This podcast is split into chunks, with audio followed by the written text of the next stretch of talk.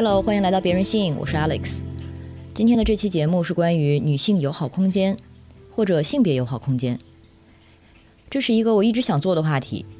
选择现在把它做出来，也是因为最近的一起风波，让我重新关注起这个话题。我前几个月在朋友的推荐下下载了一个女性友好的社群 APP，它还在软启动阶段，用户一万左右。使用体验还是不错的，无论是页面的视觉风格，还是话题的设计跟分享，都很让人舒服，是进入一个女性社区的感觉。尤其是讨论的话题，实实在在是女孩们生活中的困惑。我朋友告诉我，这个软件的团队是女性主导的，我也不觉得意外，因为我的直观感觉就是这不可能是男性团队做的。然而前几周在豆瓣上出现了一系列相似的爆料帖。说这款 A P P 的创始人是男性，而且颇有劣迹，包括以前在微博上有厌女言论，还曾经开发运营过一个擦边球 A P P，而这个擦边球的意思呢，就是色色欺淫情。没办法，我也只能用这种方式尝试把这个词说出来。总之，大家在这一波爆料帖中表达的情绪很强烈，我就举一个表达没有那么强烈的例子吧。这个帖子说。不管是当初的探探、陌陌、搜，还是后来的抖音、小红书，都是初期面向女性打广告，等女性用户多了，就把女用户作为福利和产品推广出去，用软丝情吸引男用户进入。女性不是用户，是男性体验的一部分。如果这些爆料都属实，那的确非常令人失望。我在这样想的同时呢，也意识到这种失望情绪，以及参与爆料的这些网友的情绪。很大一部分是来自一个长久被忽略的事实，就是女性空间太难得了，无论是纯女性空间，还是女性主导或者友好的空间。而当一个推行女性友好理念的 APP 发生令人质疑其真诚度的争议的时候，这种失望的情绪就会双重叠加。但是我还是想找这位处在争议漩涡中心的男创始人聊一聊，他叫药师，我想亲耳听一听他怎么看待这些历史黑料。他究竟为什么想做一个女性友好 APP？更重要的是，我想看看他对女性友好到底有什么样的理解。除了药师，我还找到了几位女性空间的主理人，他们都是女性或者有女性生活体验的性别酷儿。从我们的对话里，你会听到他们很多关于女性空间的经验和观察，还有对以下问题的答案：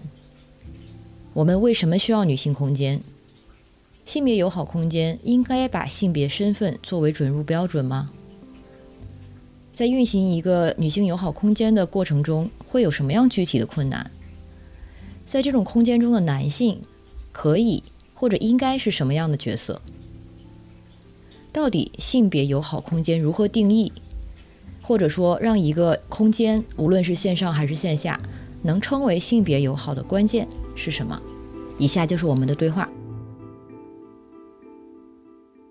那就请两位先自我介绍一下吧。呃，大家好，我是左一，呃，目前在成都和呃合伙人运营一个叫做 Mushroom 的性别友好酒吧。嗯，大家好，我是小毛，然后我今年刚刚结束我的硕士学习，然后我读的是性别与发展研究。在今年的时候，我在上网课，所以就有在网课之余做一个叫“相当女子”的，其实相当于开放麦或者说脱口秀的平台。然后它是以女性主义的视角去切入脱口秀的。然后左一刚才提到的这个酒吧呢，叫 March Room，就是 March 就是很多的那个 March，然后 Room 就是房间，然后还有一个中文名字叫什么来着？多大点地儿是吗？多大个地？多大个地？对，是的。然后我之前有幸去拜访了。他们的这个装潢非常的非常可爱温暖，然后在墙上一面墙上挂着一个装饰，上面写着，啊，a room of our own，就是那个一个人的房间。对。然后呢，大家可能知道这句话的出处是来自 Virginia Woolf，他写的一本书还有他们的酒单，上面有很多特别的酒的名字，比如说有点田园，你要不要介绍一下？可以啊，我们呃一共是设计了十款鸡尾酒特调，然后可能每一个名字背后都有一个典故、一个故事。比如说刚刚 Alex 说到的有点田园，就是呃我们很喜欢的一个播客，然后我之前有幸参与录制过的一个播客，然后他在去年的时候是被逼掉了。然后，对，就做这杯酒来纪念他。然后，呃，比方说还有一杯酒叫“叉叉叉”和他的朋友们，就是如果，嗯，属，我觉得大家听这个播客的观众应该可能会熟悉这个名字，对。然后包括还有一些像 Chosen Family，还有女巫收容所，还有燃烧女子的肖像等等，就是，呃，嗯。它像是像是一个个暗号，就是如果你知道的话，你会知道我们想要表达的意思是什么。对的，如果是所谓的自己人嘛，就看上去就发现啊，都是很熟悉的梗，大家就会心一笑。然后所以说，也有很多人带自己的朋友来的时候，朋友可能对一些梗不太了解，然后这个朋友就会给他解释。对，所以酒单还有设置，整个设计装潢都充满着女性主义的理念吧。嗯，那墙上这句话。A room of our own，佐伊自己是怎么理解这句话的？然后当时为什么选择这句话呢？嗯，其实当时我们在开业之前，我们是在策划这个酒吧的开业活动的主题。然后因为呃可能是第一次 Mushroom 要跟大家见面，所以我们希望呃可以相对开门见山的，就是一次性比较点题的告诉大家我们的主题，呃就是我们是一个呃女性友好、性别友好的酒吧。然后我觉得从，呃，a room of our own 这句话可能，呃，你可以读出几个信息，或者说我们想传达的几个点。一个就是你刚刚说的沃尔夫，就是是一个女性主义作家里面绕不开的一个名字嘛。然后可能也是很多人呃性别启蒙、性别意识启蒙的这么一个人物。然后第二个就是他这本书其实叫做《A Room of One's Own》嘛，哦对。然后呃，包括沃尔夫在这本书或者这篇随笔里面提到的观点，就是说女性需要有一个房间，或者说需要有一个自己的空间，呃，去创作、去表达。呃，比如说对他自己作为一个作家、一个小说家的角度去说，就是去写小说，并且可以以此为生。嗯。所以《A Room of One's Own》代表就是这样一个。挺清晰明了的一个对性别平等的一个一个诉求，呃，然后就是我们把泛指的这个物主代词 once 改成 our，就是我们希望来这边的人可以一起创造一个社群，可以一起享用这个空间。最后就是，呃，这个 room 也可以是 mushroom 的 room，也是因为我们可能真的很喜欢 room 这个概念，就是因为它，嗯，既是空间的意思。然后也是房间的意思，就是像是一种虚实重叠，就是那种思维性、概念性的这样一个空间的意思。但是，呃，它又有物理的，就是实际的房间这么一个含义。而且，呃，甚至房间它可以是私密的，就是我们在装修的时候真的有想过，就是。搬张搬一张床进来当做座位这样子，但后来没有没有这样做，对，因为可能就是它太过私密，然后这个空间它还是属于一个公共的空间，对，就是所以私密的房间跟开放营业的酒吧这个概念的对比，其实我觉得也是挺有意思的，就是所以 mushroom much 加 room 的取名的意图是，也是希望我们可以有更大的空间，更多的空间这样意思。对，然后包括刚刚你提到的那个酒单，还有还有这句话，然后包括可能我们店里面可能陈设的一些小小设置，比如说一些书架啊等等，或者是小装饰等等，或者是呃还有比如说我们厕所贴了个希望大家坐下尿尿这样一个海报 等等，就是就是我们想做一个性别友好空间。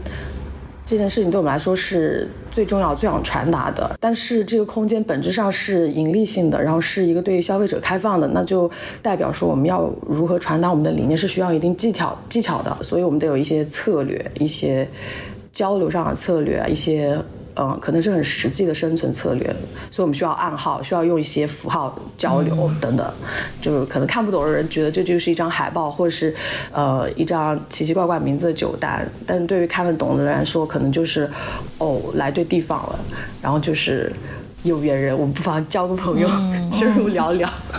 这样一个过程。的确是你刚才说的这个，嗯，私密性和公共空间，然后你们的酒吧带着这样的双重性，这个很有意思。就是像你说的，有了这样的暗号，然后大家来到这个地方，识别出这些信号之后，就的确就有一种回家了的感觉，或者说啊，这是我的，比如说到了一个朋友的派对，或者是一个朋友的房间，甚至是他的卧室或者他的客厅。我们是这样希望的。然后这种私密性呢，它又是。坐落于一个其实是公共空间内，是的，所以其实就让我想到，大部分的所谓公共空间，它看似其实好像是性别中立的，但是其实并不是，它其实是所谓阳性的，或者是呃 masculine 的。因为像你们的酒吧，它当时作为一个公共空空间出现，然后带着所谓的强烈的女性的气质的时候，可能就会让人觉得特别。我觉得这就是因为我们大部分的公共空间，它其实你知道，并不是所谓的就不分男女，所谓它还是男性的空间。是的，嗯，那小毛呢？就是脱口秀，一是为什么选择脱口秀？二是你觉得纯女性的特设置对这个表演会有什么样的影响呢？我可以稍微讲一下《相当女子》她最开始是怎么做的。其实，并不是说我选中了脱口秀这个表演形式，然后我在最开始就很意图明确的说我要在脱口秀这个方面去加入一些呃性别的视角，而是说最开始只是一个很个人的想法，就是当时杨笠应该可能是去年还是前年他的表演之后，就是“普信男”这句话出来之后，他就有被大家骂嘛，包括他的一些代言，他的。一些跟那些广告商的合作就有被呃男性抵制，然然后我就很生气，我就觉得说真的男性太敏感了，我就发了一条朋友圈说我想呃先拉一个群，就是一个微信群，大家一起来讨论关于这件事的感受，你可以吐槽，你也可以表达你的愤怒等等，包括也可以在这个群里面去分享嗯我们自己觉得好的脱口秀的表演，尤其是可能有性别视角的表演。嗯，然后这个群之后就慢慢的，大家讨论完了之后，就会有人提议说，不如我们自己来讲。最后就是在大概新年左右的时候，就有尝试做第一期的线上。当时做完之后，就会觉得说，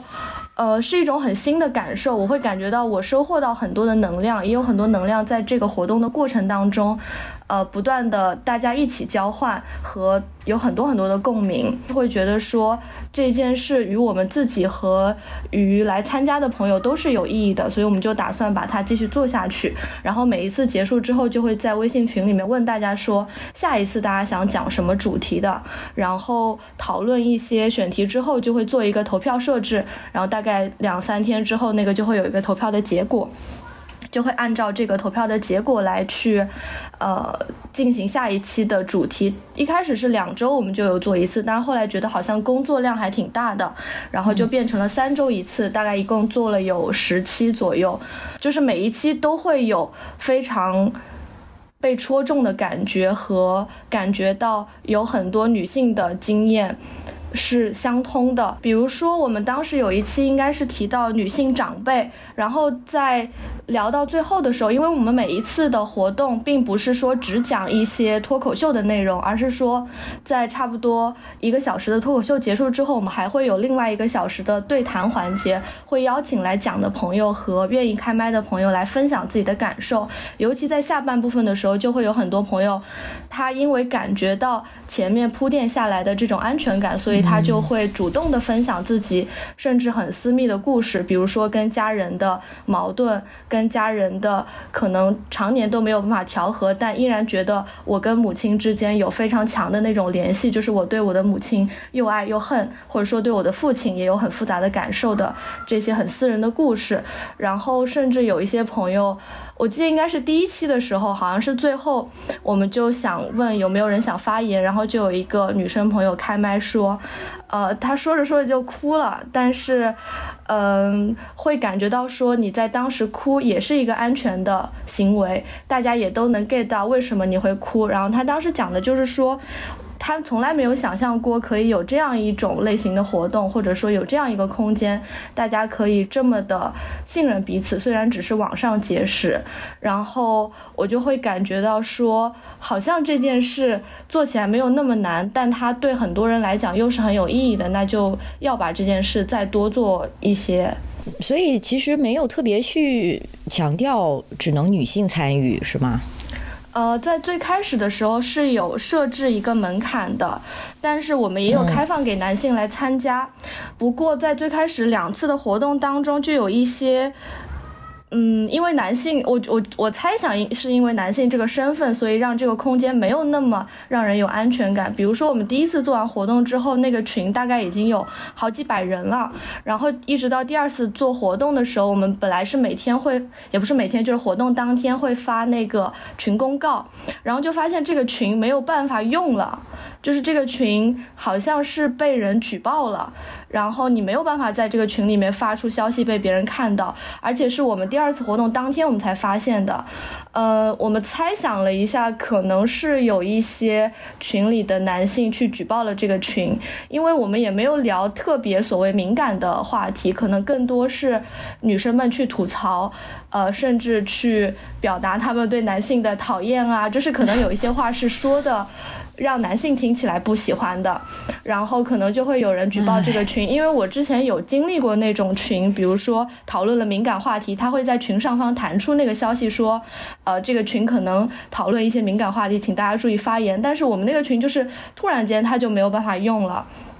嗯，所以我们当时的想法就是说，呃，还是先让女性来参加到这个空间里面。包括我们当时还有做一个共享的石墨文档，就是完全公开的。呃，当时想做的是一个关于厌女言论的回怼，就是我们收集了一些针对女性的，不管是身材啊、外貌、年龄、学业等等的，呃，厌女的发言，然后就让大家来集思广益去回怼这些言论。然后他那个文档就是一直在更新，一直有人点进来，然后也一直是公开的，就所有人都可以看，也都可以编辑。但是有一天，就突然有一个。呃，一起做这个文档的朋友发现说，有人在这张呃，在这篇文档里面插入了黄图，就是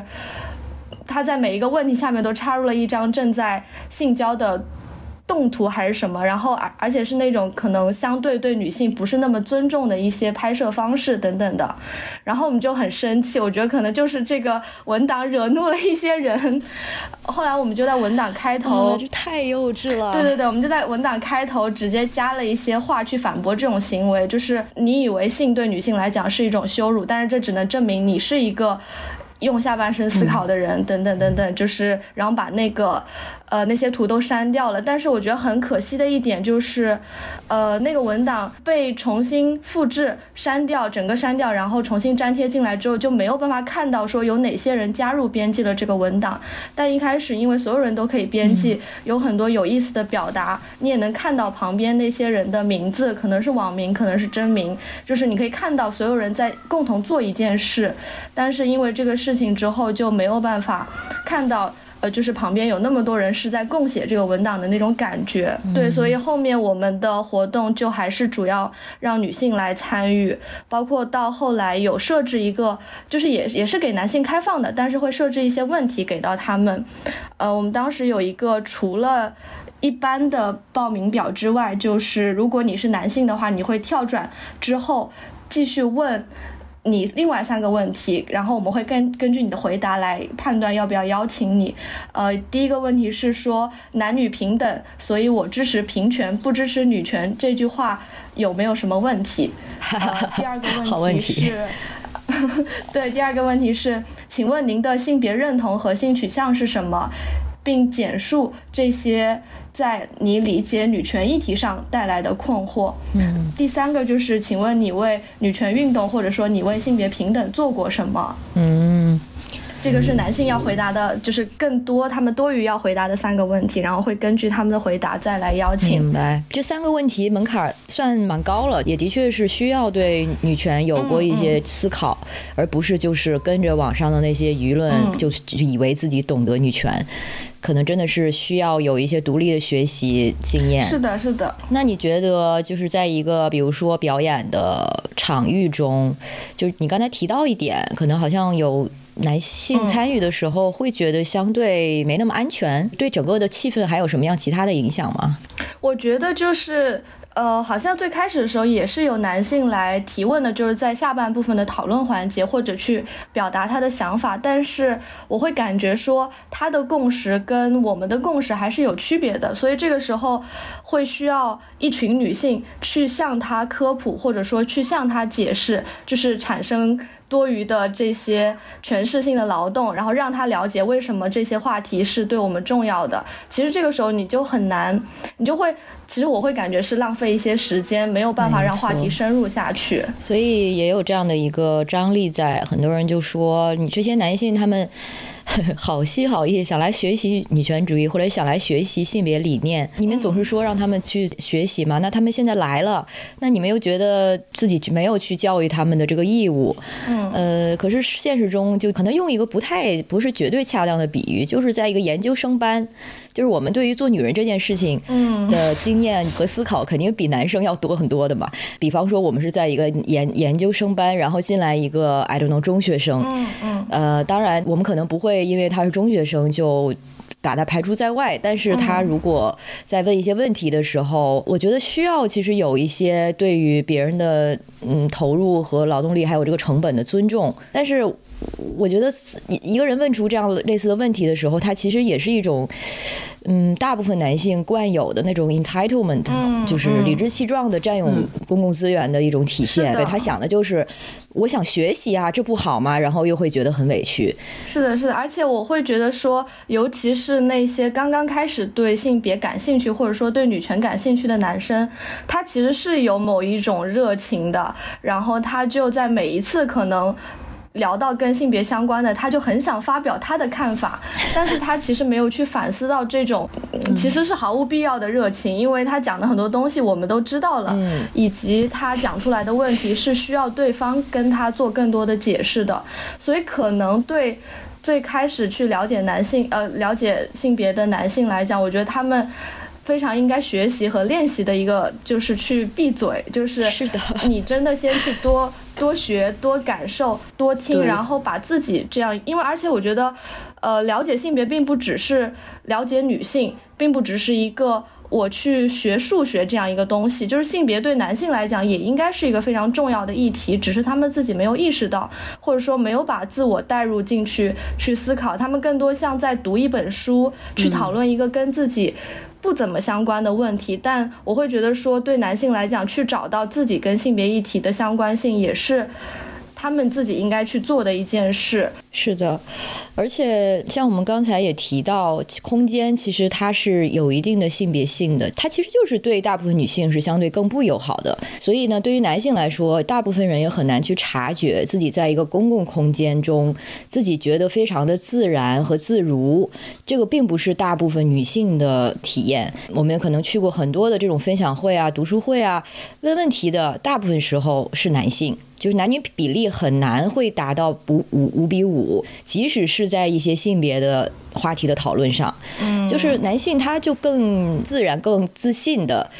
可以做那个提问者或者评论者，而女性往往在举手提问之前，可能自己心里要打很多遍的稿子，或者说她要觉得极度的安全和放松，可能才会不给自己那么大的压力，然后想说什么说什么。所以我觉得这个其实也是我们现在需要所谓的女性空间，或者至少是性别友好空间的重要性。大家对这个女性空间，或者说对性别友善空间，对我们而言为什么重要，或者是必要这一点上，还有什么思考吗？因为我我想就是联系到就是 Mushroom 作为一个酒吧来说，就是我会把 Mushroom 看作一个，嗯，可以让。大家去喘息、去歇脚、去开。心或者轻松一点的这样子的一个场合。然后，呃，因为它很轻松，所以，所以就是在这里是你不需要像在比如说在课堂上，或者是在一个公共辩论空间，或者是呃其他的就是更正式一点的空间去做过多的解释。就像刚刚小毛也说的，就是你需要花更多的情感劳动，花更多的精力去向他解释，就是他完全意识不到的一个问题。然后你在这里可能也不需要听到他的辩护。然后，呃，就是这个场合里不需要不需要有让你感到不安全的人，也不需要有制造这个伤害的人在在这个在这里存在。然后，呃，就是一个我们自己的空间。然后我们不玩主流性别规则那一套，然后我们就是就是在抵抗那一套，不把那一套当回事等等，就是对。在酒吧这个环环境上来看，我觉得是这一点，就是这种轻松然后放松，可能是更重要的。当然，可能我们以后也想做一些更深入的呃活动，可能创造更安全一点的空间，不像就比如说酒吧晚上，我们需要呃面对不同不同的人，所有性别，所有带着所有理念不一样的理念来的人，去去去做一个就是无差别的接待等等。嗯，其实这也说到 Mushroom，它作为一个商业场所，然后又同时又作为一个带着性别理念，或者是就就是由性别理念诞生的这样的一个空间，就这两者中之间可能会产生一些张力啊。这也就说到，就就酒吧这样的一个空间来说，其实对于这个女性或者女性对于安全度的要求其实是更高的。但是呢，同时一个普通的主流的一个酒吧，它又反倒是给女性的就是。呃，这方面造成了很多的就是风险的因素，比如说就酒精嘛，或者说它是一个就是大家去找乐子的这么一个场所，所以可能对女性而言就很不公平。但是可能酒吧反倒倾向于是更加的性别不友好的一个空间，是是这样没错。对他一边告诉你说男的女的就大家平等啊，都应该来。找乐子，能应该能够来享享受，来来放松。但是另一方面，他又没有考虑到一些结构上的，就是女性要面临的更多的安全上的风险，也没有做这方面去做一个就是抵抵御，也没有这样的机制。所以女性呢，如果说遇到了不安全的情况，还要自己负责。就比如说可能。女孩一个特别习惯的一个共识，就是去在酒吧的时候，你肯定要上厕所的话，要么就把把自己把酒带上，要么就可能让你的朋友帮你看着酒，嗯反正是不会就把酒放在那儿，然后回来之后继续喝的。对，这个可能就是对男性来说都不用想的一件事儿，但是对女孩来说，我们都有这个最基本的知识吧。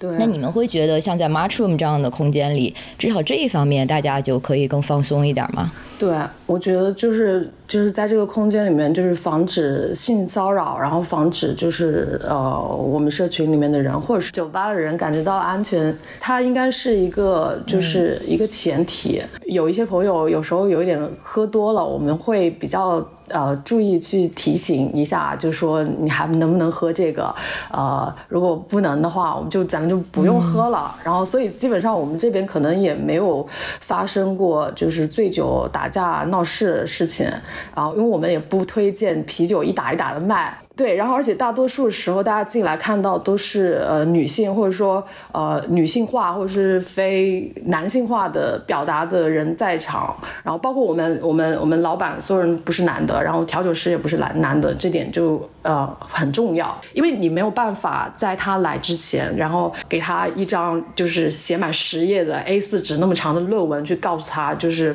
行为规范，呃对对对对，所以所以他可能需要比较快速的，然后比较。有效率的，然后通过比较直观的观察，就呃第一感觉就觉得是一个哎，可能是呃我作为一个女性，呃觉得舒服来的这样的一个一个一个场合，所以我们当时在找调酒师的时候也是费了蛮大的功夫，因为找呃不是男的的调酒师非常非常难，对，然后当然在就是创造一个更安全的空间这一点上，我觉得我们还可以做更好。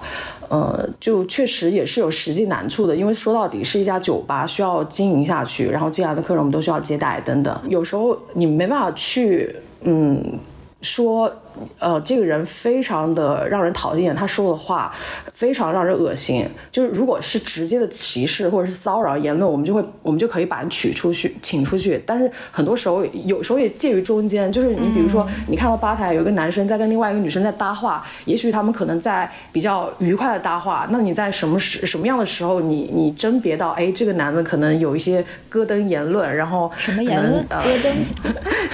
咯噔言论，就让你心里咯噔一下。然后，对一些危险发言的时候，就是可能我们能做的有时候是就是不接他的茬儿，然后嗯，可能更注意他周围有没有引，就是他有没有引起周围的客人的不适，然后有时候偶尔的去啊语言上的去反驳一下他的话。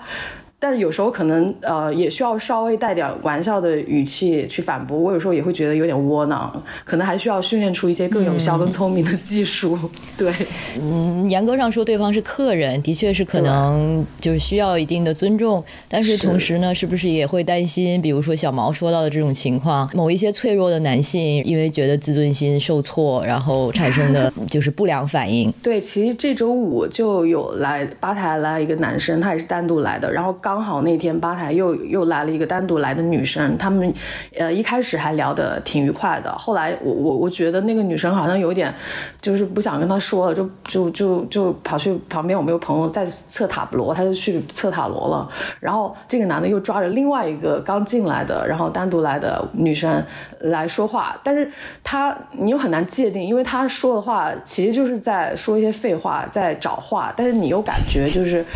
嗯。你就感觉我，因为我会在想，我在想我的客人其实可能他并不想要跟他说话这件事情，所以我会在从从中就是呃怎么讲穿插呃进入一些一些话题来。打消一下这个，比如说社交的压力等等，然后到到最后，这个男生其实他知道我们是我们的主题是怎么样，我们是，哦，我对他知道我们的主题主题是怎么样的，然后包括他也说了一些就是很 typical 的，就是男生对于性别的一些一些看法，然后后来又开始聊到就是呃，他觉得自己很骄傲的是一个直男，然后我就我我就嗯，我就说啊，他有直男骄傲这个东西吗？啊，就这样，对，后来。他发现咯噔言论发现了，对，后来他发现我们有点不接他茬，然后他就安静了一会儿，然后但是我又觉得我我又能够感受他那种不甘，又特别想要回击，又特别想要澄清自己的那种心情，就是就是我就懒得理他了，我就让他这样，后来他就他后来就走了，这对。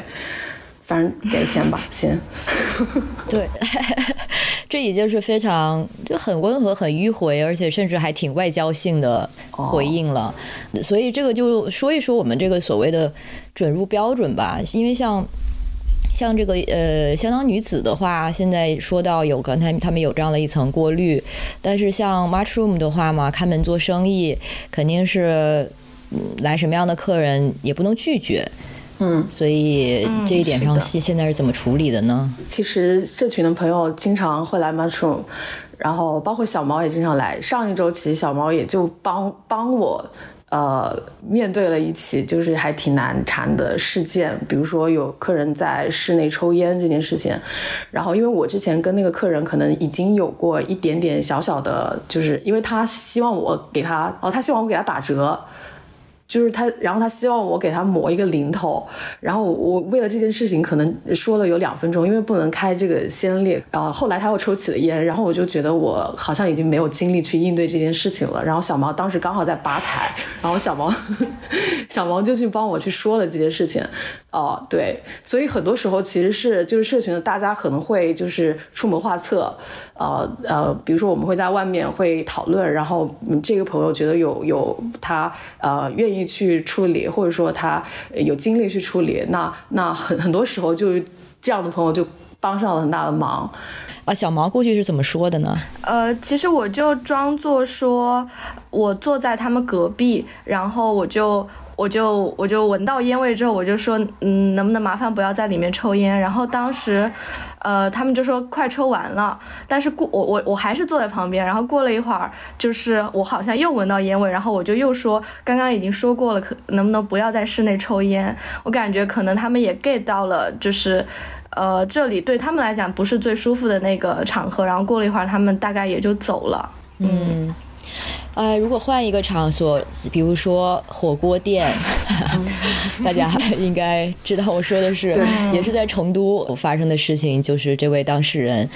呃，名字就不说了，然后被就是旁边的这个抽烟的老哥泼了油还是热水，嗯，就是说空间的这个安全性本身还真的很重要，像那样一个火锅的一个公共场所，其实就是所谓的对女性。或者是对很多的少数，除了对这种中年老哥之外，抽抽烟的，觉得自己拥有 own 这个空间的这样的老哥之外，对其他的很多人群其实都是相对不友好的。对我刚刚想说，其实可能。大部分的这种所谓社交空间，就像刚刚前面说的，它都是男性为主体的，因为可能在很早就是男性先进入到空间，并且建设打造这个空间，然后一直以来对就是女性好像都是一种配合这个空间的存在。然后我还会想到前面提到喝酒这个，我就会想到一个我之前读一篇应该是论文，就是它里面提到一个。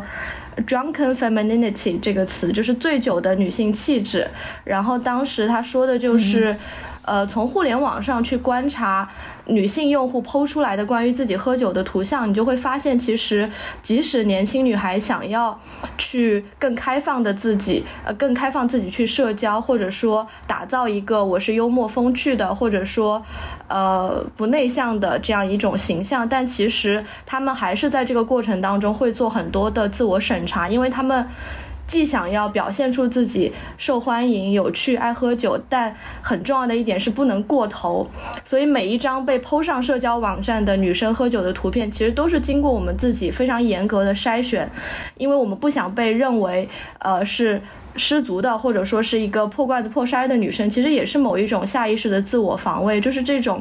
空间上的不安全感，它会因为既在就是实体空间当中让我们感觉到呃受到嗯挤压，或者说受到一些不舒服的时刻，它也会影响到我们去对这些空间进行塑造，或者说我们表达自己关于喝酒这件事的时候的那样一种自我形象的打造。然后那个学者应该就是说，这种行为其实就是一种，呃，非常内在的，但是也是一种自我防卫，就是我们不想，呃，既被认为说你不喝酒你好像很没有意思，但是也不想因为我们去喝酒了就落入到另外一种被凝视的状况里面，就是我们好像是那种非常放荡的或者怎么样的女生，就其实空间上还是对女性有很多的不友好的地方。但是我会觉得说，我在 mushroom 的感觉就好像，我现在感觉 mushroom 就像我另外一个家，就是我可能一周，呃，而且我最近比较闲，我可能就会去三到四次，然后每次也会待很久。我会感觉说，那可能是我有生以来让我最为舒服的一个社交场合，就是从饭店也好到呃什么。Bar 也好，再到那种 club 也好，里面就是最让我舒服的一个空间，所以我会觉得，就是 mushroom 是有做到这件事的，就是做到去呃打造一个性别友好的空间这件事的。没错，我当时的经验也是这样子，就是觉得在里面的。女孩儿，然后她们的性别的气质的表达也非常的多元，嗯，就是那种你觉得像自己家的客厅，你不用打扮了，化好妆再进去这样一个地方，而且喝酒的时候不用担心什么。其实这个本身它才应该是一个缺省状态，但是在现实中呢，在外部空间，比如说就在前几个月，呃，我和几个朋友一起出去，然后呢，中间女性可能比较少，男性比较多，然后。当时在场的还有一个男性，我跟他不算很熟，但是也认识。然后那天因为是其中一个朋友的生日，所以我有打扮一下，涂了口红。所以喝酒的时候，你那个酒杯旁边会留下那个唇印。嗯嗯。然后他是做了一个什么样的一个评论？就是说，哦，你这个口红啊，就欲言又止了一句。但关键就是你不需要对我的口红或者唇印做任何评论呀。我大概那一晚上要了三杯酒吧。这对我来说就很标配啊。然后到了第三，我叫第三杯的时候，他就会说：“你还叫啊？” 就让我再再度不爽。其实就是这种小细节，就是在一个公共空间就很容易发生的。而且这位男男士他其实还是相对。比较有性别意识的，至少他声称他是。所以当他在自己的私人的实践中做这样的评论的时候，就让人觉得有点言行不太合一。这可能就是在 Mushroom 是不用担心的东西。呃，你说这个是会让我想到我前两天出去约会，然后对方是一个男生，我们当时在吃日料，呃，那个老板就还比较殷勤的推荐他们的店的产品嘛。我们当时点了一个刺身的拼盘，他就推荐我们说点另外一个可以买一个券，而且那个肉会多一点。呃，我我然后我就问说，那那个是多少钱嘛？呃，他就直接给那个男生看，他只他一直是在跟那个男生沟通，说我们要点什么。然后他我问价钱的时候，我问了两遍，他都跟我说，嗯，不告诉你，不告诉你，就是。就是这种非常细小的这种细节，会让我觉得不舒服。因为说到性别友好空间，它中间不能忽视的元素就是你的性别身份嘛。那还有一种情况，就是在一个性别友好线上空间，这就说到就是叫 Tree Talk 的一个 APP，我完全能理解。像用户也好，或者网络上，嗯，因为这件事情被劝退的，或者感觉好像有受了欺骗。但是另一方面呢，这个社群它和它的创始人的关系具体是什么样的，其实这也不确定。想看看你们是怎么想的？嗯，我我是有知道一些这个 A P P 的，然后好像也有豆瓣小组说去。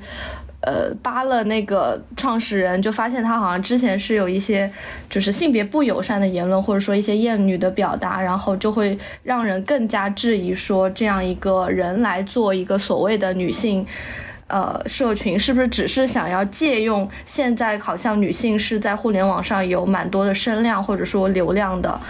嗯，刚刚 Alex 有说。这个人本身的性别，他不一定能够决定这个社群的走向，但是我会觉得说，现在的整个系统它本身是对女性不够友好的，呃，而不是说这个人如果他换成女性，他好像就更好，而是说这个人本身他是否有去思考这个系统从开发到落地到整个推广过程当中，是不是能够他做一个类似反系统的行为，才能。可能才有可能让这样一个社群达到自己想要的目的，但是我会，我其实如果这样仅仅是这样听的话，我也会觉得说，一个男性，一个顺性别男性，他很难做到这种非常深度的，也非常微妙的这种察觉，并且去指导自己的团队，呃，能做到更好。我我其实也是会抱有怀疑的。对，我觉得其实我也是抱有怀疑的，因为。因为，嗯，简单来说，就这个人，他他很远啊，他你又不了解他到底是一个什么样的人，大家很难知道。就是你要了解一个人是需要成本的，要花很长的时间，要下很多的功夫，而且人可能也会改变，然后你对这个人的理解也会随之改变。我觉得，我觉得，嗯，这更多体现的还是对男性群体、对男性这个这个符号。所指的一种不信任，而且这种不信任其实是是切身的，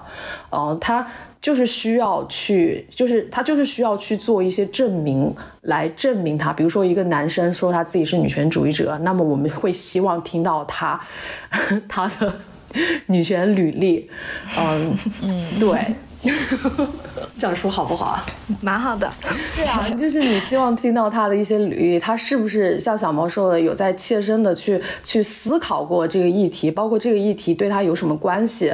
嗯，而且而而且像小毛刚刚之前说的，就是性别它不是一个科目，不是一个物品让你去学习，它是一个关系，它是一个就是人跟这个世界相处一个很基本的、很根本的一个一个方面，是你怎么样看这个世界？对。对，有些东东西可能是没法替代的。是我我我也不不是很支持，就是性别本质论的看这个问题，是因为我去看过豆瓣的那个帖子，嗯，其实可能嗯发帖子的人的口吻，包括嗯就是那个痛调，还有调取的一些呃那个证据，可能还是。比较偏向于是不是在讨论，而是在出气，嗯，是在声讨的这样子一个方式，就是我觉得，嗯，他还是在做一个，就是 OK，你是一个顺性别直男，然后你的呃生理性别、你的直拍性别就代表了你这个人的所有，嗯，然后是因为这样子，我们不接受这件事情。就是我觉得对于这件事情还可以有更深入一点的讨论，但是我觉得，呃，就算是就算他。他不是以这样的方式去声讨这件事情，我觉得就是这个男性主理人去处理这样一个去做这样一个 A P P，也还是需要做到很多的自证的，包括就是如果嗯，他实际运营下来，他设定的一些呃呃那个社群运营规则等等，这些都是需要。一一再经历检验的，我觉得没错。但是要相信，就是嗯，大家作为用户也是有非常大的自主权的，也许可以在这里面创造就是属于自己的话语权，也说不定。这个男性身份的话，我们我不喜欢把它称为所谓的原罪，但是呢，它的确是需要，就是需要你做更多的工作去补足个人生活关系经验上的这些欠缺。对，而且它是一个持续不断的练习，持续持续不断的练习，所以不是一次性的出柜这样子简单。我觉得大家之后会知道，就是可以慢一点做决策，然后走着看，然后最后大家会知道这到底是不是他想要的社群，他有没有在这里面起到作用、发到声音等等。嗯。这里和左一和小毛聊到的男性创始人，就是开头说到的，因为男性身份以及曾经个人的历史陷入风波的这位药师，提到了这个 A P P 叫 Tree Talk。带着和小毛和左一同样的疑虑，我找到了药师，他给我讲了这场风波更具体的始末，讲得很细，也包括他对自己的黑料如何看待。他说，他那些已经自己忘记的，在微博上一五年前后有过的言论，的确自己现在也无法直视，非常惭愧，因为那些话现在能够明显的感觉到是一种不自知的，还有无意识的对女性的性化。简单的说，就是一种厌女。不过，他也解释说，在爆料中提到他在上次创业阶段，也就是一五年这个时期，开发的那个擦边球 APP。英文叫 Hiing，中文叫嗨音，它真的不是色情 A P P，而是倡导身体愉悦自治，尤其是女性的身体自治的一个企图。当然，后来他自己也意识到，从性自主和愉悦切入女性的自由自主，其实这不是最佳的解法，因为性自由的利益往往仍然是向男性倾斜的。但是曾经的这个 A P P 在这次风波中以恶传恶，并和其他的事情绑定，导致大家对 Tree Talk 充满了怀疑。最后呢，他解释说，这一切在十月六日在这个爆料集中的爆发之后，Tree Talk 之内也有一些用户在传播这个相关的帖子，然后因为他们频繁的给其他用户发私信，触发了 A P P 本身的一个防骚扰功能，导致自己被封号。然后他们的发的帖子也就随之消失，所以这并不是因为他们被压制或者干掉了。其实我之前在豆瓣上看过 Tree Talk 的女性运营团队发的一个澄清帖，叫做“我们不想拿自己太当回事儿”，关于 Tree Talk 的一个官方非正式声明。我会把这个帖子的链接放入 Show Notes，如果你有兴趣读一下。这个帖子其实对很多点已经解释得很清楚了。也赢回了我的一点信任，但是其实我最关心的并不是这些细节，我最关心而且认为最关键的还是下面这些我问药师的问题，可能就是关于你这个人的理解，公开信可能他的观点的发表，嗯，和之前的这些所谓的黑历史，它中间还是存在一些矛盾或者不一致，尤尤其对于用户来说，我相信。你通过看大家在豆瓣上还是 Tree Talk 上的一些发表，也能感觉到女性用户对于女性身份被当做一个福利或者产品，这个真的是有深深的焦虑和恐惧。而且在现实中，目前很多的社交软件也都是这样做的。所以大家当发现 Tree Talk 这样的一个打着女性主导或者说女性友好的 APP，然后这个创始人身份有这样的问题的时候，就是你们把它称为一个 bug，我觉得还挺准确的，或者是基因缺陷，就是大家会产生这种非常及时的很大的反负面反应，是完全能理解的。对，因为我可能作为一个 Tree Talk 的非常初级的用户，要结合你们的这个豆瓣上的声明，虽然我对于这个创业团队我是完全相信，但是对于你个人的历史到现在，或者说到。想做一个女性友好的 APP，这个过程是怎么发生的？就是你为什么想做 Tree Talk？为什么想把 Tree Talk 做成这样的一个女性友好 APP？以及为什么就是有这个信心，觉得自己可以做这件事情呢？嗯，这些问题都蛮蛮关键的。嗯，其实可能大家更多了解到的我所谓的这个我吧，可能还是基于一些嗯互联网上的碎片。啊，就是拼凑出来的一个我，所以我到底是个怎么样的人？我自己的总结是，我总觉得这个世界哪儿不对啊，这儿也不对啊，那儿也不对，就我总想搞点事儿，纠正点什么东西，或者回归一些什么价值。包括做 t r e Talk 也是一样，包括做之前的嗨音也是一样。就当时做嗨音的时候，就是大家都都对这个身体这件事情讳莫如深。那特别是跟女性有关的身体叙事，其实其实是非常非常稀缺和边缘化的。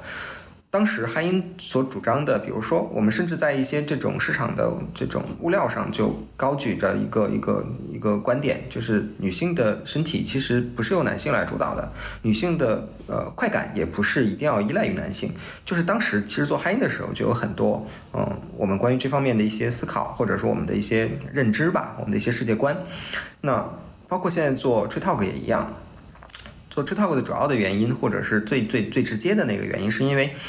嗯，我个人在其他的一些这种社交网络产品上，不管是社交的产品还是社区的产品上也好，我其实是越来越难以自处的，甚至是当我以以那样的一个角色融入到我一定要融入到那个产品的时候，我其实是自我厌恶的。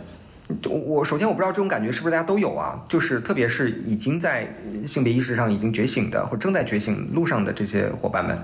就比如说，我们随手打开一个社交类的产品或社区类的产品，就哪怕是我们都觉得比较 OK 的女性占比比较高的产品，就比如说豆瓣，其实里面都充斥着各种各样的男性的男凝和对女性的这种歧视、那性化，甚至是骚扰，言语上的骚扰。那这些都还是比较表面的东西，我觉得就是表面的东西都可以被摘出来。其实有非常隐性的部分，就是对。这种呃女性的叙事的、女性的态度的和声音的一些打压和异化，那我觉得这些隐性的行为，它非常的就是温水煮青蛙，所以它其实更糟糕。比如说参与者其实是没有意识的，你知道吧？他们集体的，然后然后集体行动，然后甚至是呃就这种孤狼式的行为，我觉得都就是他们处于一种无意识的集体性的这种状态里面，甚至是沿袭性的。但是其实被压迫者，比如说我作为一个我作为一个带有一定性别意识的男性，我看到这些言论的时候，其实我是怒不可遏的。我常常觉得。我没有办法去去去去说话，因为我一旦说话，我甚至我说过很多话，那这个时候就会被被反噬、被反扑。那这个环境其实让我觉得窒息。那作为一个有有有一点吧，有有一些性别意识觉醒的男性，我觉得我没有办法假装这些这个环境它不是这样的，没有办法假装这些压迫它不存在，也没有办法假装我可以自由的呼吸。就在这样的一个环境里，我实在没有办法自处。那我觉得我尚且如此，那么。这个对主观视角的女性而言的话，岂不是就是更糟糕？所以，所以当时在想说，OK，如果作为一个创业者，作为一个有一定的啊性别意识的创业者，特别是一个啊在最近我觉得在这方面收获蛮多的一个创业者，我如果能够提供一个场域，那首先这个场域如果能做到让让让让女性在这样的一个场域里面可以更舒适的表达，对吧？那不被南宁，不被当做一个客体，啊，能够把那些。啊，隐形的打压和异化就是隔绝掉，或者说通过社区的这样的一个努力把它消解掉。那其次的话呢，如果如果像类似我这样啊性别意识开始觉醒的男性，或在觉醒路上的男性，是否也需要这样的一个空间？在这个空间里面，我们如果一个比较合理的身份存在，那我们也可以在性别意识上进一步的学习和进化，最终成为那个我们想成为的人，生活在那个我们希望生活的世界里。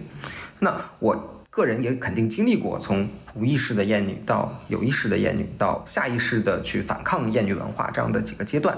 那坦率的讲，过去的我和今天的我肯定也是一脉相承的，但我拒绝和过去的我成为一丘之貉。所以，如果我和更多的这样的人，不管是男性和女性，都可以在这样的一个空间里面能够得以自处，那这是不是一件值得做并且有意义的事情？所以，这是 Tree Talk 最初的一个愿景吧，可以说是。但是你你你愿景越美好，你遇到的困难和挑战肯定就一定会越多。那非常幸运的是什么呢？就是呃，我的两位优秀的女性合伙人莹莹和阿夏，他们在这个过程中啊起到了非常关键的作用。那阿夏是啊一位长期专注于女性领域的啊一位创作者啊，他在我们团队里面啊提出了就是我们的 slogan 啊女性趋势的力量，包括我们后期的一个市场路线都是由啊阿夏提出的。那莹莹呢，是一位在啊内容领域深耕了很多年的互联网人啊，他他坚持说，girls help girls 才是我们社区的一个核心价值。呃，从项目最开始立项，然后我们去访谈大量的用户，到过程中我们去呃访谈就是国内一些非常知名的学者，比如说复旦大学的沈一斐教授等等，啊，包括我们跟心理学团队的深度和的合作。那整个就是跑下来，其实他们啊提出了很多非常宝贵的嗯底层的一些逻辑和观点。嗯，其实到现在为止，莹莹和阿夏已经啊逐渐成为我们项目实际操盘的这样的一个运营的主理。人，就他们可以在决策层面跟我形成一个二 v 一的局面，啊，两位女性一位男性的这样一个局面，以及说啊，有他们带领着一个在我们整个公司的，嗯，就从性别的角度去看，占比超过百分之六十的一个纯女性的运营团队啊，这 talk 的一个愿景才呃真的有可能变成现实。那可以理解成你的你提到的性别意识的觉醒，就是发生在开发 High In。呃，那个时期就是你在微博上留下一些言论的那个时期和 Tree Talk 之间吗？哦，对，没错。嗯，其实，在嗨音的时候，我们我个人就已经种下了一些启蒙的种子吧。但是那个时候更多还是就是可能身为男性，嗯，因为要想充分的共情女性，其实是有很大的这种。嗯，怎么说呢？就用成本这两个字吧，就是有成本的。所以，当自己比较嗯无意识的状态下，你本能的会去呃生活在那种男性的惯性里面，就这件事情的思考和反思可能会比较浅。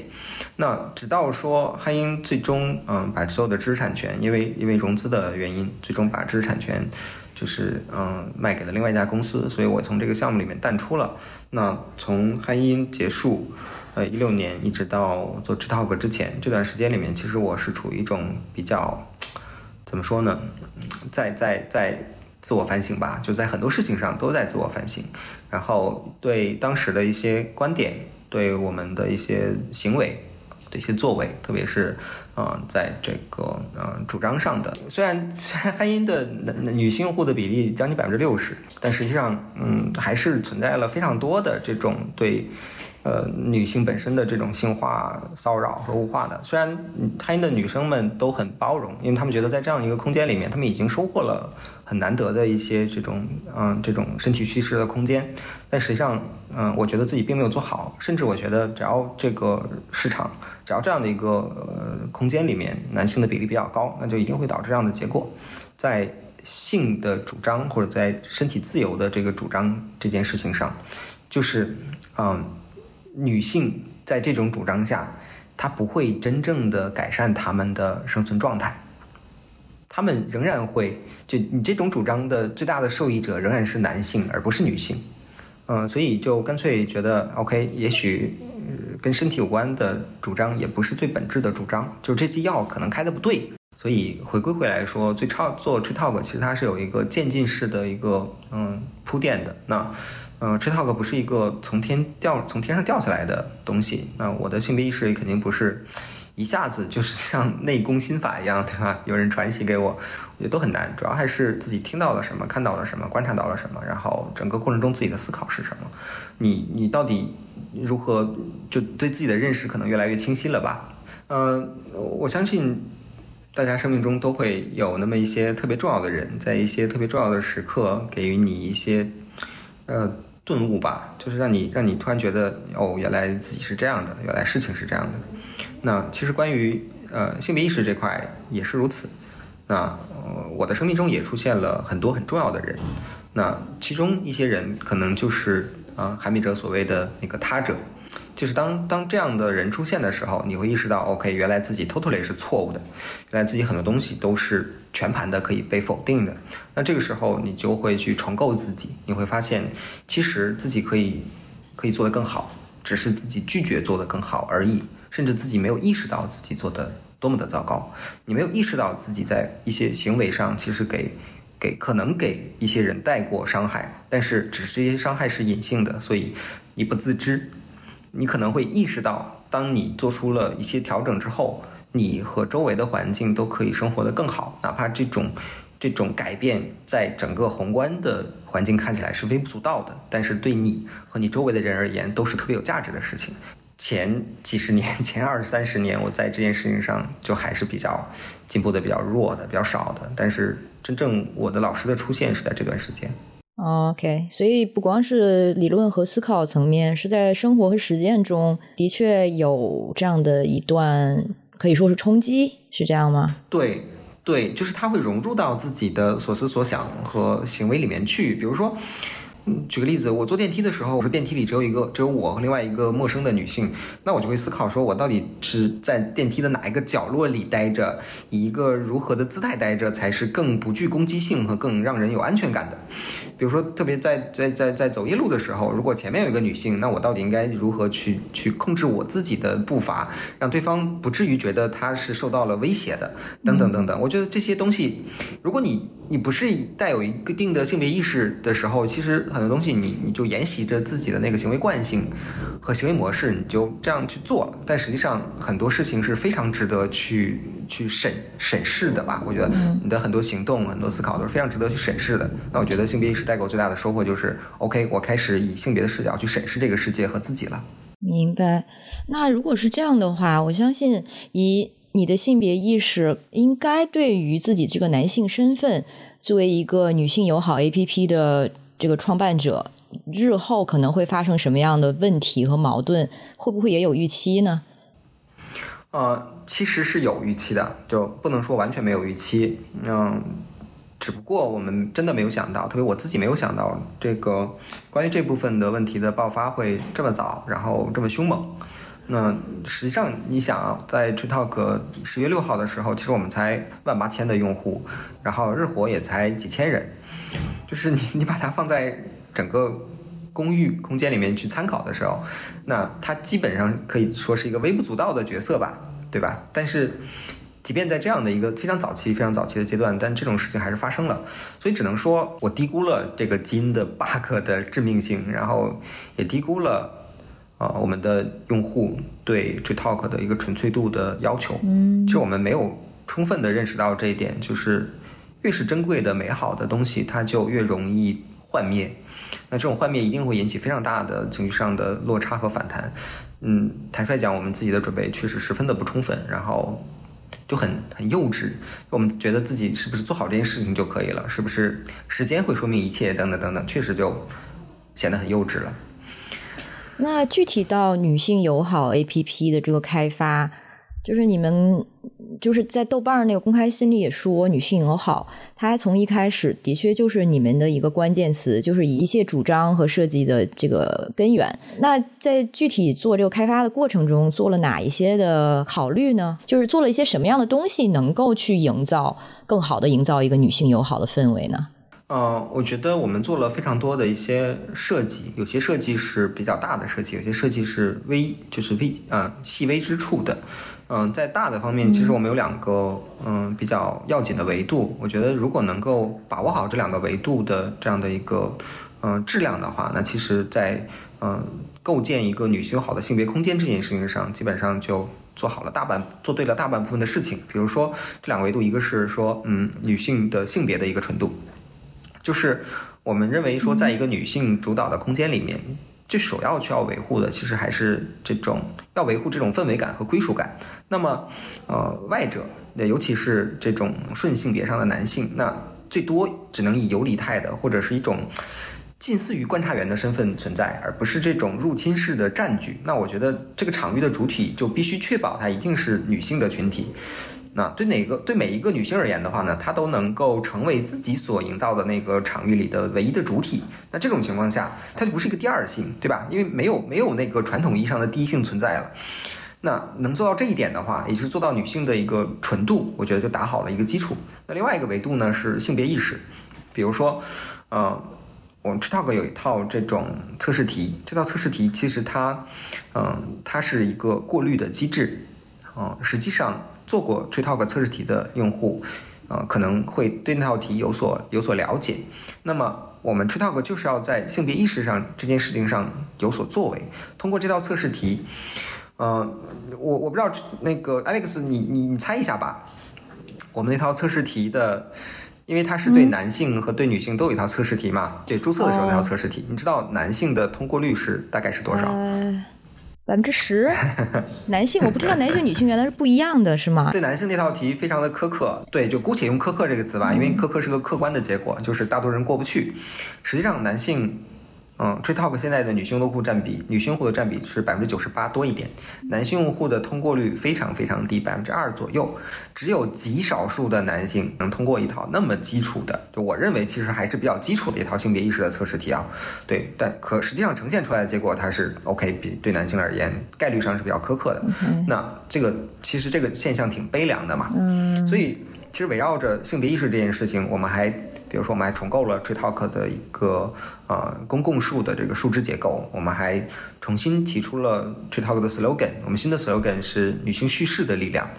所以啊，包括我们在整个产品的发展的一个呃 roadmap 上，我们也提出明确的围绕着 Girls Help Girls 去展开三部曲的建设。那这三部曲的话呢，就比如说嗯，女性表达女性，女性支持女性，女性服务女性。那我相信这些宏观的设计。都不只是围绕着女性的生理性别在展开，不只是围绕着女性的这种呃性别纯度在展开，而是很多也围绕着就是社会性别和性别意识，啊，围绕着女性的社会性别在展开。所以就是这些宏观的设计，其实体现了说，嗯，就做一个做一个平台吧，做一个女性空间，啊。这两点我们认为是非常重要的，缺一不可的，就是性别纯度和性别意识的这种啊先进性，我们认为是缺一不可的。剩下的在很多这种产品的交互的细节上，比如说如果有男性物出现，那么他们必须在嗯必须跟对方的这种互动是有来有往的。你单方面的做出这种倾泻式的这种啊沟通，实际上是没有任何反馈的，因为我们系统屏蔽掉了这部分消息，你甚至不能发出来这样的消息。比如说男性和女生之间的聊天必须。在十个消息之后才能够发送图片，哦，男性才能主动发送图片，这也是一些非常就是细节处的设计。但是女女生和女生之间是没有这种限制的，没有没有这样的限制的，就是我们 实际上男性在这里是一个比较弱势的一个群体吧，啊，甚至非常弱势。那他们进来就可能受到就是一个高门槛的这样的一个自信心的打击。然后，呃，他们的一些在社区里面的活动会被会被凝视，甚至男性户会进到我们重点的关注名单里面去。我们会非常密切的去关注他们的一些这种行为和表现。那啊，再加上 OK，他们在这个环境里面，因为绝对少数的一个身份，所以他们势必就处于一个就是啊这样的一个位置上。呃，让我想起应该是去年，可能也有一个算是女性友善的这样的一个社交 APP，然后他们也有一些设置，就是对男性是要求更高的，就是男性他可能被扔炸弹，如果然后他有一个血条，如果这个就是得到了女性的反馈总是很负面的话，他这个血条用光了，他就被驱逐出这个社区了。你们的思路是不是也是一个有意识的反转，从条件上对男性？嗯，更苛刻，然后从而使他们可能对于自己的言行需要更严格的审视。我不认为这是一个反转，就是跟你刚刚提到那个产品不一样的地方，就是我们并没有强化女性用户在这件事情上的一个绝对的权利，而是希望事情回归到它本来就应该有的样子。如果如果男性的男权的或者性别意识是现在这个样子的话，我认为现在是不合理的。那。合理的应该是，OK，男性也应该像女性一样具备同样的性别意识。我觉得这些是最基本的要求。只不过现在我们男生就很很很遗憾，就很拉胯。那所以这些我们认为是他应该具备的东西，而不是说 OK，我们反过来说，是不是把女性放在了就是男权的位置上去凝视男性？我没有认为是我们在做这样一件事情。包括在 t r i t a l 里面的这些，呃，刚才提到的，就是细微之处的设计，更多也不是说我们要把权力无限的放大给到女性，而在于我们要去限制男性滥用权力。系统的设计在于限制男性滥用他的社交权利和产品功能。不至于像其他产品一样去破坏性的去去去互动或者是去行动，那我觉得这些是一种一种校正，一种纠正。另外还有个就是产品目的上的区别，呃，我们认为一个女性有好的空间肯定不是以呃消费社交关系和这种啊异性之间互相狩猎作为一个主要的目标的，所以在这点上其实也跟呃你刚才提到的这个社交型的产品啊，就是尽管它是一个女性主导的社交型的产品，但仍然有非常大的一个本质上的区别。你刚才也提到女性的这比例的性别比例的纯度，或者说考虑过做一个纯女性的一个现象空间吗？又为什么没这样做呢？呃，两方面吧。呃，一方面是刚才也有提到，嗯，我觉得这个社会还是需要整个社会放在整个社会上去去去思考的话，呃，首先男性值不值得，或者是男性有没有机会，有没有允不允许男性有机会成为一个带有性别意识的人，带有带有一定的性别意识的女性主义者。嗯，我自己给出的答案，包括我们团队的一致的一个倾向，都是 OK。我们我们不排斥一个男性试图成为一个女性主义者。那么在这件事情上，Tree Talk 所表现出来的这种性别的，嗯，对男性的这种苛刻也好，所谓的苛刻也好，还是还是允许他入住也好，就是他还保留着一定的开放性，其实是我们自己的一个结论。那这是这是比较重要的部分，就是我们不排斥有一定性别意识的男性加入到这样的一个大家庭里面，然后在这个过程中不断的强化自己的性别意识的部分，啊，在就我们也相当于说，OK，就是认同认同他们的一些努力。我觉得这是一个比较正向的对他们的反馈。其实这部分也关联到我自己的一些这种个人的经历和成长体验。那我觉得我一直都在网上试图寻找一个类似的空间，让我能够自处。那如果我的进步，或者是所谓的进步吧，我的所谓的进步，如果不能够帮助我找到这样一个空间，或这个空间还是拒绝我的，那其实我会比较，我会比较比较丧失。所以。嗯，也有这部分的，就是代入的原因，所以这是这是第一个部分。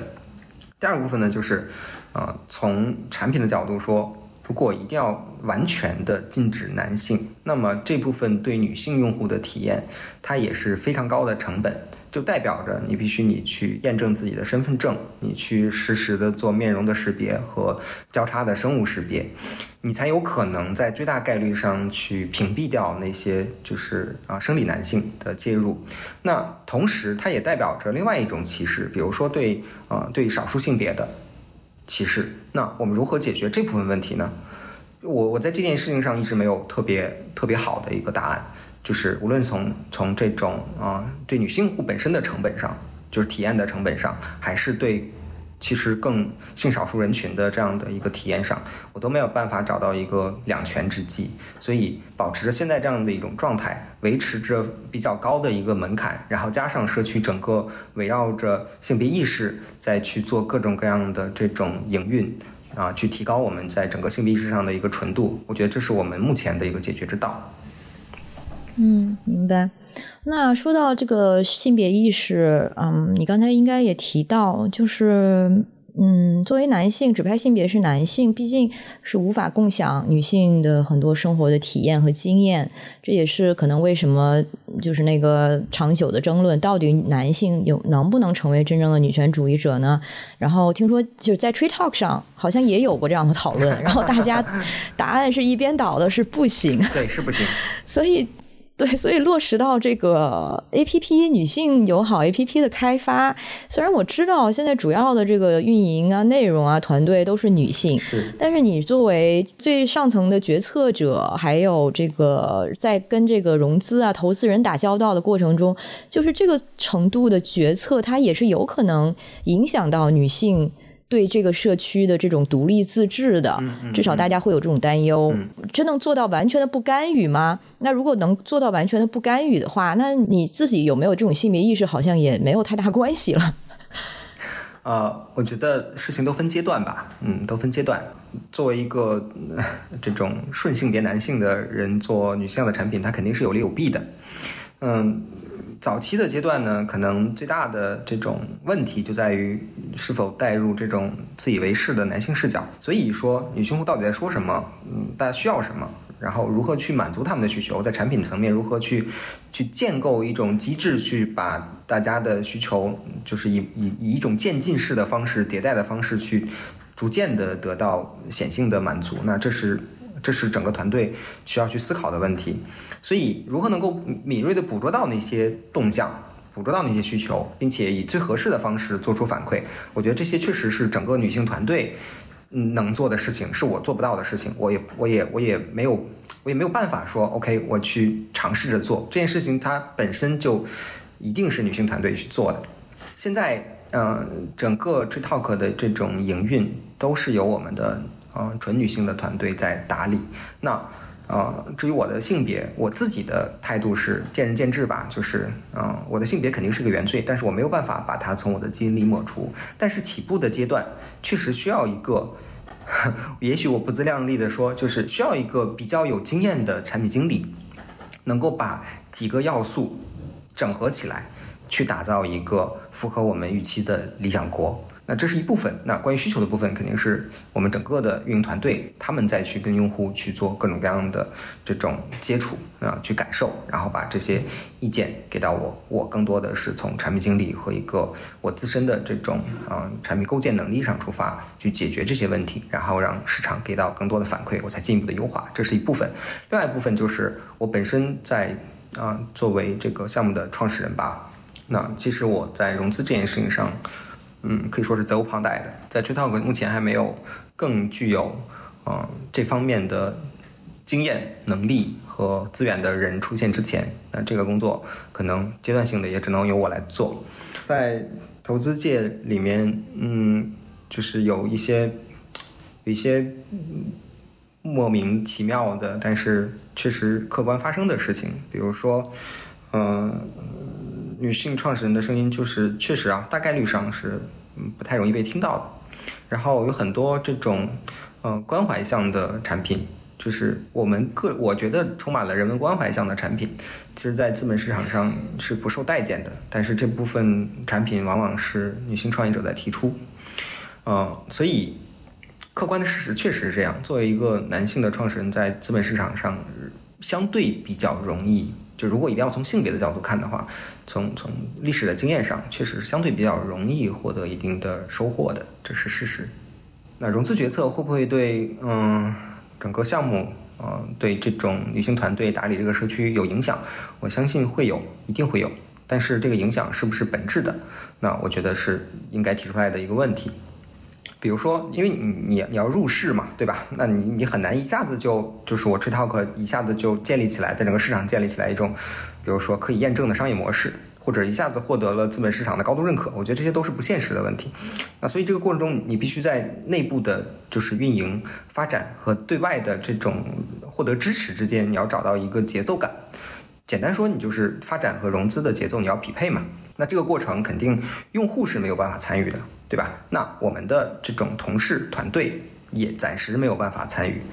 只能说是这个阶段我来把握。那这个节奏也势必会影响到社区的这种用户引入的节奏啊，对吧？是快啊，是慢啊，是多是少啊？啊，保持一个怎么样的紧张感和张力？那这些要素，就现在。我也不是一定说我能够完全的左右得了或者影响得到，有时候我也觉得力不从心，就特别是在现在资本市场比较比较比较谨慎的一个情况下，就我也会感觉到自己画不到圆，所以，嗯，大家现在各司其职，然后有效的配合，就是把自己把特别比如说包括我我能做的事情到底是什么，我。更应该做什么样的事情，把这些边界明确掉。那我相信，在有效的边界的这种界定范围内，现在的团队是能够就是他们有能力，也有热情，然后也有也有空间去把这个社区在他们的边界之内打理的打理好。但是关于啊产品的设计和融资的部分，确实可能现在只能我来做，这是一个可以说是一个被动的结果吧。节目到现在，可能你也发现了，我到现在一直在交换着使用“女性友好空间”和“性别友好空间”这两个词，这是一个无奈之举。本身也浓缩了这个话题的一些内在张力。当人们提及女性友好空间，女性的性别身份总是被错误的默认为是准入标准，或者被等同于纯女性空间。甚至这个词偶尔还被一些人当作恐同恐跨的挡箭牌。而性别友好空间，在很多人听来，又似乎不具备应有的女性倾向或者对女性的关注。事实上，女性友好和性别友好不但不矛盾，而且在很多实践者看来，根本就是同一件事。所以，如果你之前对这两个概念有我提到的某种误解，请你校正自己的理解。人们对性别友好空间还有一些错误的想象，比如，这就是一群女人在一起骂男人的地方，或者诉苦大会，话题趋同，而且容易极端。但事实上，或许这样的小组的确存在。但是我身边的所有性别友好社群的经验都并非如此。比如说，包括上过别人信九十二期和九十四期的投资人 Pocket，他有一个女性创业者和投资人的社群叫 So Gal，还有上过别人信三十七期和五十七期的 DJ Slow Cook，他有一个非男性 DJ 组织和工作坊叫 Equalizer。同时呢，他和我。与另外两个伙伴一起运营性别友好派对“鸡兔同笼”。在我所见的经验中，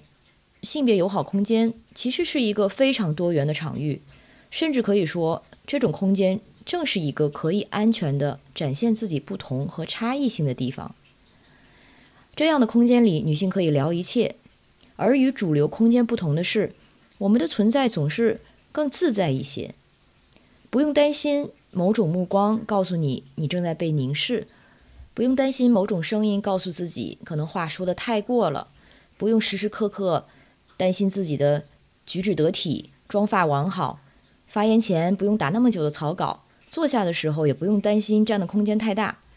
喷上香水的时候，不用担心对方会觉得你在暗示些什么，更不用在点酒的时候给自己找理由。在我们主流的性别秩序中。各种空间中的风险，对于女性就如同墙纸一样的存在，我们都看得到，却都习以为常。而这些微小的不公正，当它们被墙纸化，女性的小心翼翼和时刻提防也成了常态。然而，同时我们又不会承认自己成了某种文化的受害者，我们拒绝这样自我弱化的认知，我们更不可能因为这些风险的存在就。剥夺自己和男性一样出入公共空间的机会，于是结果就是，女人在公共主流空间里，总是要为这些风险可能付出更多有意识或者无意识的能量消耗、精力或者劳动。所以，一个性别友善空间，在我看来，最根本的功能，是能让女人像回到家的时候脱下高跟鞋、解开胸罩一样，真正的放松下来。即使在此之前，你可能都没意识到，进家门之前的自己，曾是紧张生硬的。而只有当女人真正拥有自己的房间，当女人真正感到安全，女人才成为她自己，成为完整的人，并像一个独立完整的人有权去做的那样，充分的发言、表达、参与到对话里、辩论里以及公共生活里。然后继续成长、学习、创造、实践自己的自由。而女性友善空间的女性友善体现之处，并不是对男性的敌意，而是把主流社会创造的厌女文化整个拿掉，就像删去了一层滤镜、一层坏空气、一整套秩序，从而主流的男性存在。甚至都不再与我们在这个空间中的一切相关。然而，性别并不是塑造性别友善空间的单一维度。成就性别友善空间的因素都是什么呢？答案当然并不是性别本身。这是我在这期节目向三位受访者问的最后一个问题。感谢佐伊、小毛和药师参加这期节目，希望他们的答案对你有所启发，至少会成为一个思考的起点。更宽泛一点的说，你觉得对于一个女性友好的空间或者性别友好的空间，它最重要的元素是什么？你个人对友善空间、性别友善空间的理解？我个人是这样，嗯，这样去思考的，就是性别友善，它不是针对生理上的性别去体现出一种关怀。我觉得这部分它当然包括在内，它包括在内，但它不是一个。不是一个非常底层的东西，非常底层的东西是什么呢？是女性的那种表达，它的空间到底有多大？现在整个中文互联网也好，还是线下的各种场域也好，对这部分的给到的空间其实是非常非常的逼仄的。通过我的一些这种性别的学习吧，我觉得女性的叙事它是非常的，嗯，非常的流动的，非常的自由的，然后是交叉的，是平行的。是充满了这种，嗯，这种这种流动的经验的部分。那这些东西可能放在一个宏大的男性叙事的这种空间里面，就关于政治啊，关于军事啊，关于国际啊，对吧？关于经济啊，关于各种非常宏大的命题下面，它就显得是就是比较弱小的，比较微不足道的，或者是怎么怎么样，起码给给。就就是在体量上，它呈现出来的这样一种差异。那一个一个友好的女性空间，我觉得它最最需要去做到的，就是，OK，它应该包容的是这种这种表达方式，这样的一种叙事的能力，它应该能够支撑这样的一种叙事，甚至它能够回归到关于叙事本身的价值上。我觉得这是。这是一个，就是我作为一个线上社区的经营者，我所思考的，说真正意义上的女性友好，它不是握个手 say hello，很有礼貌的，非常的这种 nice 的那种那种表面上的友好，而应该它内化掉对女性叙事本身的支撑。我觉得这在一个线上社区里面，既是非常稀缺的，又是一件非常有价值的事情。另外一个呢，就是比如说，嗯，当一个男性啊，比如说一个男性进入到一个 女性的空间里面，对吧？那么它可能会产生一些影响。那我觉得怎么说呢？就是不能说产生一些影响，应该说是巨大的影响。大家本来你一言我一语，对吧？然后平行的去讲述着自己的一些故事，然后交流着自己的一些情绪、情感和体验。它它不是一定要这种这种流动，它不是一定需要一个非常明确的中心的。它并不需要一个中心的人，一个中心的观点，也不是一定要促成什么结论，它更多是一种流动。那这个时候，一个 一个浑然天成的，对吧？没有任何性别意识的男性进入进来，那你就会天然的说，他他一定会带有某种非常强势的输出，带有一定的说教感。他他一定会要求这样的一个空间符合男性的那种结构化的叙事，然后需要这个空间里所有的表达都有一些明确的 point。需要 battle，他们他就我觉得，但是不是说所有男性，但真的就是大概率上会他们会想象成自己在这个空间里成为一个主导者，这种这种主导其实是一种对权力的、对话语权的、对权力的争夺，我认为是。那么这种争夺是通过强势的观点输出和对其他人的打压来完成的，尽管他也许是无意识的，但是他这种彰显显示自己的 muscle 的这种这种这种过程。它是靠这样的过程来完成的。那么，在这样的一个场里面，在这样的一个场里面，那那些就是那些叙事，其他的那些叙事，或者包括那些叙事的持有者，那些人都会都会沦为以他为中心的一个客体。起码在他的世界里，别人都成了客体。而不是大家是平等的、流动的这样的一些主体，那这种空间就本来是一个交流的空间、流动的空间，就迅速的变成了一个就是西部牛仔片的片场。就那你可以想象，就这种体验，它对原来空间里面的这种嗯，就是女性而言，肯定是非常非常糟糕的。所以，呃，所以还是强调说，OK，嗯，线下也好，线上也好，不是说不能有男性。但是这个男性前提是他一定是有一定的性别意识的，他知知道自己的言行可能会给别人带来怎样的影响，他的那种对人的尊重一定是非常内化的部分，而不是一些工具和手段。我觉得如果能有这样的一些男性不断的出现，不断的存在。那么，也许，也许这就是所谓的大家所说的男性之光吧。对，但我谨慎乐观。口头上、形式上对女性的尊重，其实不是不重要啊，但是它没有重量。你要体现在行动上，你你你你必须试图像女性主义者一样去思考，你才有可能去在行动上体现出来人家的万分之一。那所以你就你就不要你就不要去说什么了，就是你能做什么你就去做。嗯，我觉得第一个非常重要的点就是它一定是跟我们的大环境给人的感觉不一样的。嗯，但是怎么样达到这种感觉的话？呃，我觉得首先从话语上，它就要有一个一定程度的反转。就是如果我们平时是这样讨论性别的，那在这个空间，我们可能就要有人有意识的去提出说，为什么我们要这样讨论性别？我们是不是可以把这个性别对调？就是有一些这种，呃，有一个人有视角，或者说有一些人有这样的视角去进行提示。另外一个是说，呃，大家更多的去寻找共识，因为其实女性。之间是有很多共识，或者说非顺性别男性的群体之间是有很多共识的，但给我们的空间是很少的。所以，我们最重要的是在这个空间之后，我们就尽可能的去表达我们自己的生命经验，然后在当中找到同样的地方。嗯，另外可能需要注意的就是把对方当做一个人来看，就是嗯。虽然我们这里是性别是很重要的一个视角，但是可能在社群内部，我们去讨论的时候，更多的不是先套用既定的性别视角去看别人，而是说，如果在产生矛盾的时候，大家可以先休息一下，或者说先去找一些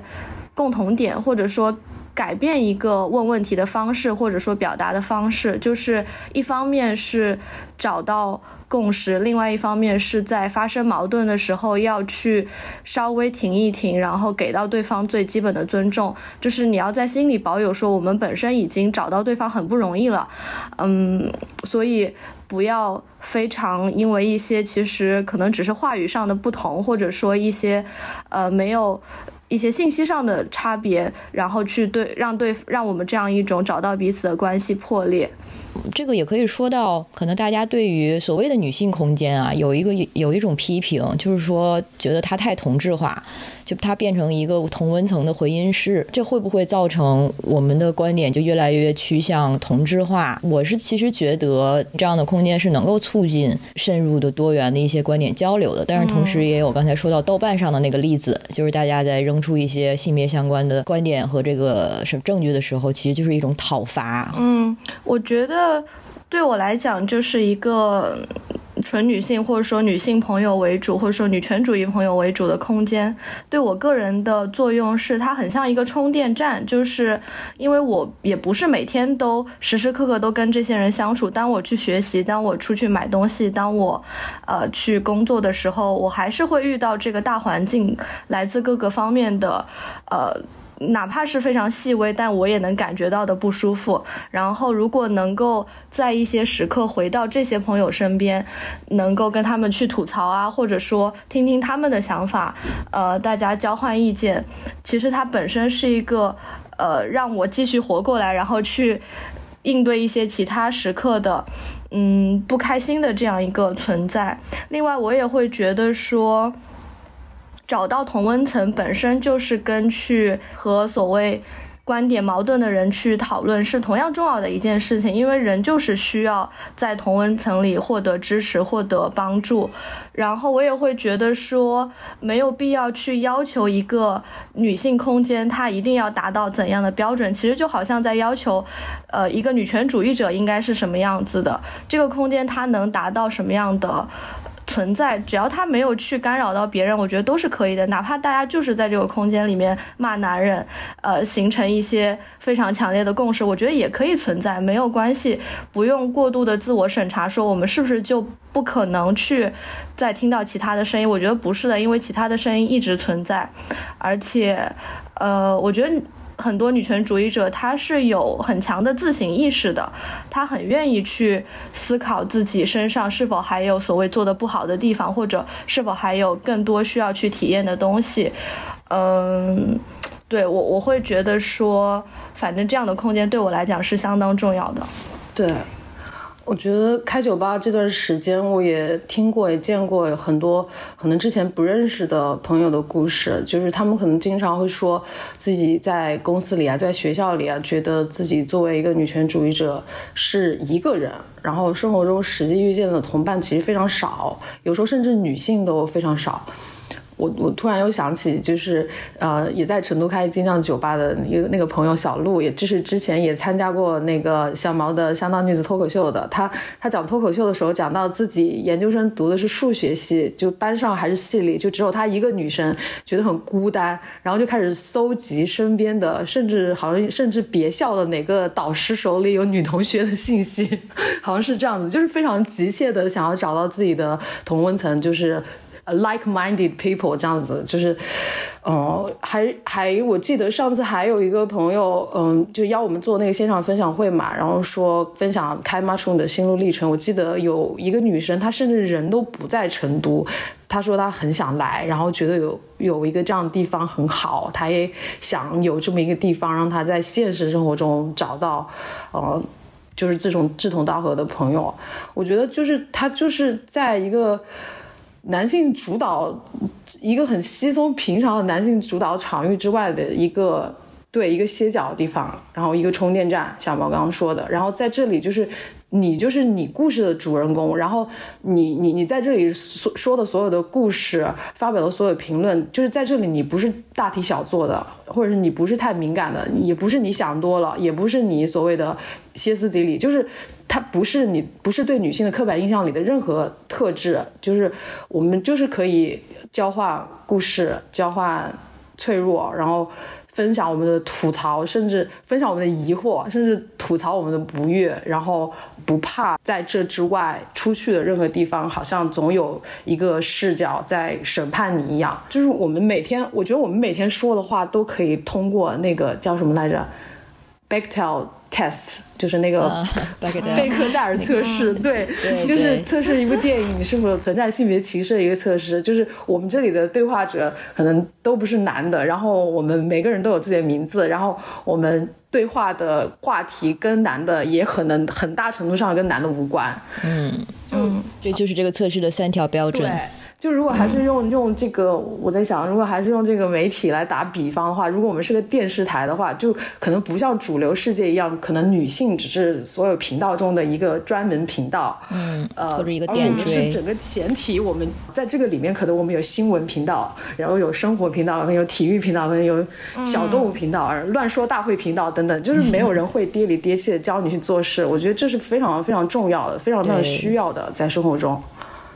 我我可能一直把 mushroom 标注成性别友好空间的理由，并不是因为，呃，女权主义空间这个标签可能太敏感，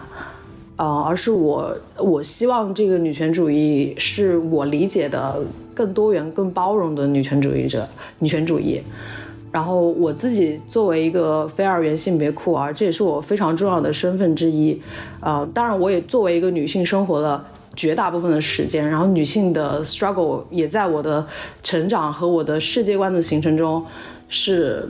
不可分割的重要组成部分。其实 mushroom 它没有一个准入标准，然后呃，因为因为它是它是一个面对消费者、面对大众开放的，但是它呃确实又是一个女性为主的空间。然后我觉得，我希望做的更多的也是想要再传达一个 message，就是它既是一个女性，也是一个性少数友好的空间。因为在我成为女权主义者，还有在我的呃性别理论学习的过程中，在我的生活实践中，我好像从来。我我没有把女性跟性少数的利益完全分成不同的议题过，呃，但是当然我知道，就是身份其实是有区别的，但是我觉得它并不是冲突的。如果我做一个活动，我不会愿意说，或者是我就反对说这个活动的标注是呃仅限顺性别女性参加的，因为我觉得女权主义的框架其实。越来越迫切的需要一个更 inclusive 的视角，需要更进一步的关注，就是多重身份的交叉性的这个重要性。然后，其实在我理解看来，我觉得女权主义一直是一个可以自省、可以自我批评，并且可以继续成长的这样的一个框架。就是我会觉得说，所有的这些空间的。呃，实践不管是线上还是线下的，其实它不只是去对抗传统的叙事、传统的规则，而是说我们就是在创造一些新的东西。可能我们不知道最后会创造出来什么样的东西，但是我会相信说它肯定是会不同样的，然后它也一定不是像前面说扁平化的完全一样的，一定是会有很多新的东西出来的。